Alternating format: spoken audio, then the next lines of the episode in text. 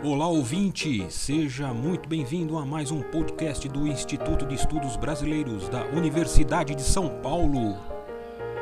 Instituto especializado e sede de acervos importantes de muitos artistas e intelectuais.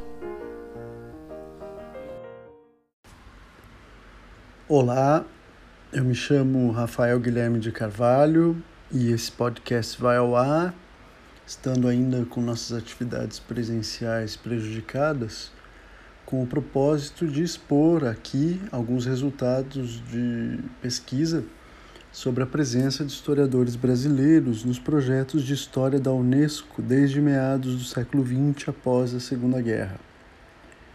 Essa pesquisa, conduzida no âmbito de um pós-doutorado no Instituto de Estudos Brasileiros da Universidade de São Paulo, com um período de estágio no Institut d'Histoire du Temps Présent, ambos em Paris, ambos com apoio da FAPESP, consiste em analisar, portanto, a presença dos historiadores brasileiros e das representações de uma certa ideia de sentido e temporalidades da história do Brasil inscrita nos projetos da Unesco em direção a uma história mundial, que teria essa por função ideal, em seus próprios termos, promover a compreensão internacional. Tais projetos da Unesco seriam, primeiro, a escrita de uma história científica e cultural da humanidade. Este é, em língua portuguesa, o título mesmo da coleção, de seis volumes, projetada desde o início dos anos 50 e publicada em inglês, History of Mankind, e em francês, Histoire scientifique et culturelle de l'humanité, entre 1963 e 1969. A coleção fora dirigida desde Paris pelo representante brasileiro na Unesco, o embaixador Paulo Berredo Carneiro. É...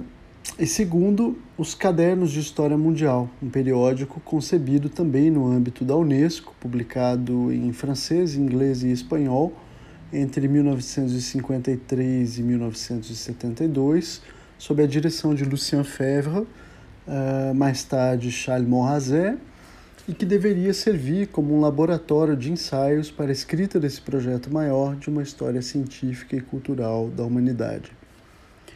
Foi em razão da centralidade desses atores franceses e brasileiros, Lucien Febvre, Charles Monrazet e Paulo Carneiro, na plataforma de circulação de ideias em que se configuravam tais projetos, a Unesco, e mais particularmente em razão de seus vínculos com o campo historiográfico entre o Brasil e a França, é que a pesquisa uh, procura contribuir para com os já tradicionais estudos, mas que se encontram em processo de renovação, sobre esse espaço franco-brasileiro de trocas culturais. Em nosso projeto, procuramos colocar em evidência a contracorrente do fluxo de circulações assimétricas que corre normalmente ou geralmente do centro para a periferia. Entre os intelectuais brasileiros presentes em maior ou menor grau, estiveram envolvidos Sérgio Buarque de Holanda, com a participação em alguns comitês de experts sobre a democracia, sobre o humanismo e sobre a própria história do Brasil, como em 1954, em Genebra, quando esteve ao lado de Lucien Febvre em uma mesa sobre história e diversidade das culturas. O Gilberto Freire, que publicou nos cadernos de História Mundial o texto Impact of Portuguese in the American Tropics, Impacto Português nos Trópicos, em tradução livre, sobre o qual nos deteremos mais tarde nesse podcast. José Honório Rodrigues, que publicou um texto sobre o século XIX brasileiro na própria coleção, seu volume 5. Américo Jacobina Lacombe, Ivan Lins, Alberto Venâncio Filho, todos esses três membros da Academia Brasileira de Letras e amigos pessoais de Paulo Carneiro, que contribuíram com textos sobre o Brasil nos cadernos de História Mundial nos anos 60. Antônio Cândido, no mesmo periódico, sobre literatura e subdesenvolvimento, já no começo dos anos 70. E o historiador mineiro Francisco Iglesias, representante brasileiro em uma nova comissão iniciada em fins dos anos 70, encarregada de fazer a crítica da primeira edição da coleção e preparar uma ampla revisão para a nova e atual, publicada enfim no ano 2000, contando com um texto do próprio Iglesias sobre a história do Brasil. Percorri os arquivos pessoais desses, ator, desses autores em busca de elementos para melhor compreensão dos textos publicados, de seus caminhos, de suas relações, de seu lugar na obra e na trajetória dos mesmos. Essa pesquisa então está longe de ser esgotada, por assim dizer. Contudo, alguns ensaios têm sido publicados. O primeiro no livro de atas das jornadas Regard Croisé France-Brésil, promovidas pela Embaixada da França em Brasília em 2018, ou ainda nos cadernos do IEB, número 13, dedicado aos trabalhos apresentados no simpósio sobre as interpretações do Brasil em nosso tempo, ocorrido também em 2018. Agora, após esse breve apanhado da pesquisa em si, lançamos algumas palavras sobre os projetos da Unesco e, por fim, um olhar sobre algumas fontes que informam o envolvimento especificamente de Gilberto Freire nesses trabalhos. Essa contribuição poderá ser conferida em maior detalhe nos anais do Congresso Internacional, a obra de Gilberto Freire no marco das Ciências Sociais e Humanas Contemporâneas, promovido pelo Centro de Estudos Brasileiros da Universidade de Salamanca nesse ano de 2020. Dando sequência, portanto, a Unesco, enquanto instituição intergovernamental, tinha por missão declarada em seus anos iniciais a promoção do diálogo intercultural. Esse ideal, permeado de uma visão social humanista, permanecia acentuadamente ocidental, pautado pelos valores das democracias liberais, quando não de um positivismo cientificista mas de qualquer maneira opunha-se aos nacionalismos e aos etnocentrismos que haviam embasado as catástrofes então recentes. Tais aspirações não tardariam a serem confrontadas às tensões entre as pretensões de autonomia da cooperação internacional da Unesco e os interesses pragmáticos dos Estados-membros e suas coalizões. Também não estaria imune ao atravessamento das tensões das lutas pela descolonização. Chloé Morel, especialista da história da Unesco, entende isso como uma contradição de origem da instituição, que, se atuava em prol da compreensão internacional, seus principais Estados-membros, ah, sendo os principais agentes do colonialismo, eram poupados de críticas mais diretas. Não também por acaso, boa parte dos intelectuais ligados à Unesco eram franceses, a Lucien Febvre produziu uh, em 1950, com seu então assistente François Cruzet, o manuscrito Nous sommes des sangs mêlés, uma espécie de manual de história da civilização francesa, como uma reflexão subsidiária de sua concepção para uma civilização mundial. O manuscrito de 1950, de 1950 que é contemporâneo no âmbito também da Unesco de Race Histoire de Lévi-Strauss ou de Race Civilisation de Michel Leiris, permaneceu na obscuridade dos arquivos até 2012, quando ganhou uma edição crítica. Mas, tendo sido derrotado no seio da Unesco para a coordenação do projeto para uma história da humanidade, Fevre ficou encarregado em 1953 de forma compensatória e não sem ter demonstrado grande contrariedade e insatisfação da tarefa de conduzir os cadernos de história mundial. Havia ganhado preferência, afinal, um esquema mais conservador, montado sobre a ideia de progresso, proposto pelo fisiologista e também representante brasileiro na Unesco, Miguel Osório de Almeida, um próximo de Paulo Carneiro. Por contraditório que pareça isso com os ideais da Unesco, predominava no organismo, segundo o especialista brasileiro Marcos Shaw Maio, um princípio da, da periferia, isso é, a crença no projeto de irradiação da ciência a partir do centro. Assim se definiria o interesse da Unesco pelo Brasil. O mesmo Marcos Shaw Maio fartamente demonstrou como o projeto dos anos 50 sobre as relações raciais no país não tardou a encontrar sérias discrepâncias entre a realidade social e as idealizações iniciais, o que, todavia, acarretou grande impacto no processo de institucionalização da sociologia em São Paulo.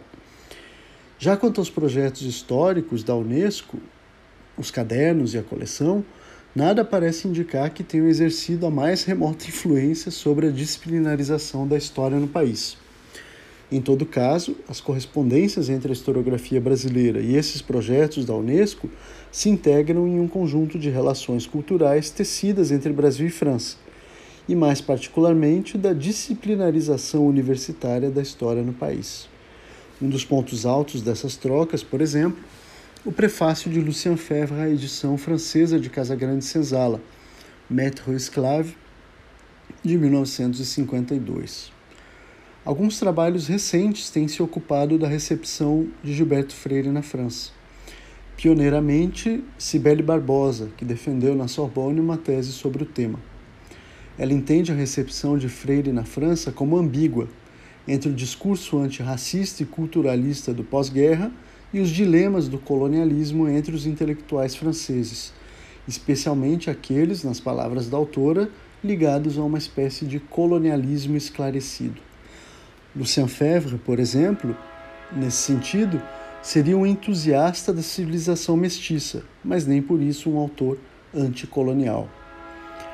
A contribuição de Freire em 1958 para os cadernos de História Mundial, já sob a direção de Charles Monrazé após o decesso de Febvre em 56, não difere em essência de sua reflexão mais profunda desde a Casagrande Senzala, de defesa da miscigenação e do hibridismo cultural, mas assume áreas de uma linha mais panfletária de divulgação de seu pensamento, que vinha adotando desde pelo menos Brazil An Interpretation, de 1945, até O Luso e o Trópico, de 1961, quando estendia para toda a empresa colonial portuguesa o caráter por ele dito harmonioso da, da colonização brasileira. Do mesmo modo, as linhas concluídas de Impact of Portuguese in the American Tropics nos cadernos de História Mundial apontam para uma suposta recusa portuguesa, diferente de outros impérios coloniais, da dominação dos territórios colonizados, em favor de uma pretendida simbiose com os trópicos. Não é possível restabelecer por completo a trajetória desse texto em específico mas os traços arquivísticos de que dispomos bem nos orientam. São principalmente as cartas de Paulo Carneiro encontradas no acervo pessoal de Freire, mas que infelizmente sem correspondente no acervo, por sua vez, de Paulo Carneiro. Ao que parece, o convite para a colaboração partira do próprio presidente da coleção. O mais importante a reter eh, nessas cartas são as palavras de consideração de Paulo Carneiro a Gilberto Freire. Abre aspas. Sou um dos que pensam sem reservas que você é um dos grandes de nosso tempo. Fecha aspas. Carneiro parabeniza e deseja que os contatos intelectuais de Freire com o meio francês sempre se multiplicassem. Daí o reforço da hipótese, já avançada por outros antes de mim, de que Freire investia na divulgação de sua obra no estrangeiro, ao mesmo tempo em que sofria severas críticas do Brasil, e mesmo de intelectuais brasileiros em espaços estrangeiros. Impacto português no trópico pode ser entendido, portanto, como inserido nos esforços do autor pelo reconhecimento no estrangeiro. Este, porém, é um aspecto, não determinante nem ignorante do conteúdo do texto em si, mas que pode iluminar a historicidade desse texto em particular, praticamente obscuro na trajetória freiriana, como aliás quase tudo que envolve a presença da historiografia brasileira nesses projetos da Unesco pela história global da humanidade. Se se trata de um objeto a ser considerado, um capítulo, ainda que breve, ainda que desconhecido da história da historiografia brasileira, a participação nesses projetos da Unesco, as contradições e as assincronias desses projetos, deve-se reconhecer, afinal, foram esgotando as possibilidades de sucesso de uma coleção que se quisesse impor como obra de referência. Não obstante, tal estudo nos permite observar uma precedente experiência e autêntica de circulação global de ideias e de saberes, destacada ainda a contracorrente do fluxo de irradiação dos centros para as periferias. Grato pela audição, eu espero que a escuta possa ter estimulado a reflexão de quem se interesse por esses movimentos na historiografia, nas relações internacionais, nas coisas do Brasil de modo abrangente. Muito obrigado. Este podcast do Instituto de Estudos Brasileiros chega ao final. Esperamos que tenham gostado e em breve retornaremos com um novo assunto para você.